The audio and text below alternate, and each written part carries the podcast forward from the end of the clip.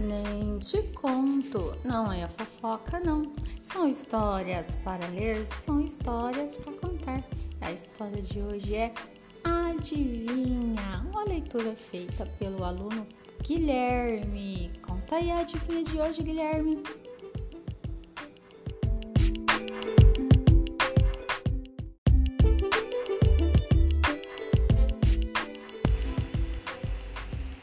O que é, o que é? Cai em pé e corre deitado. Chuva.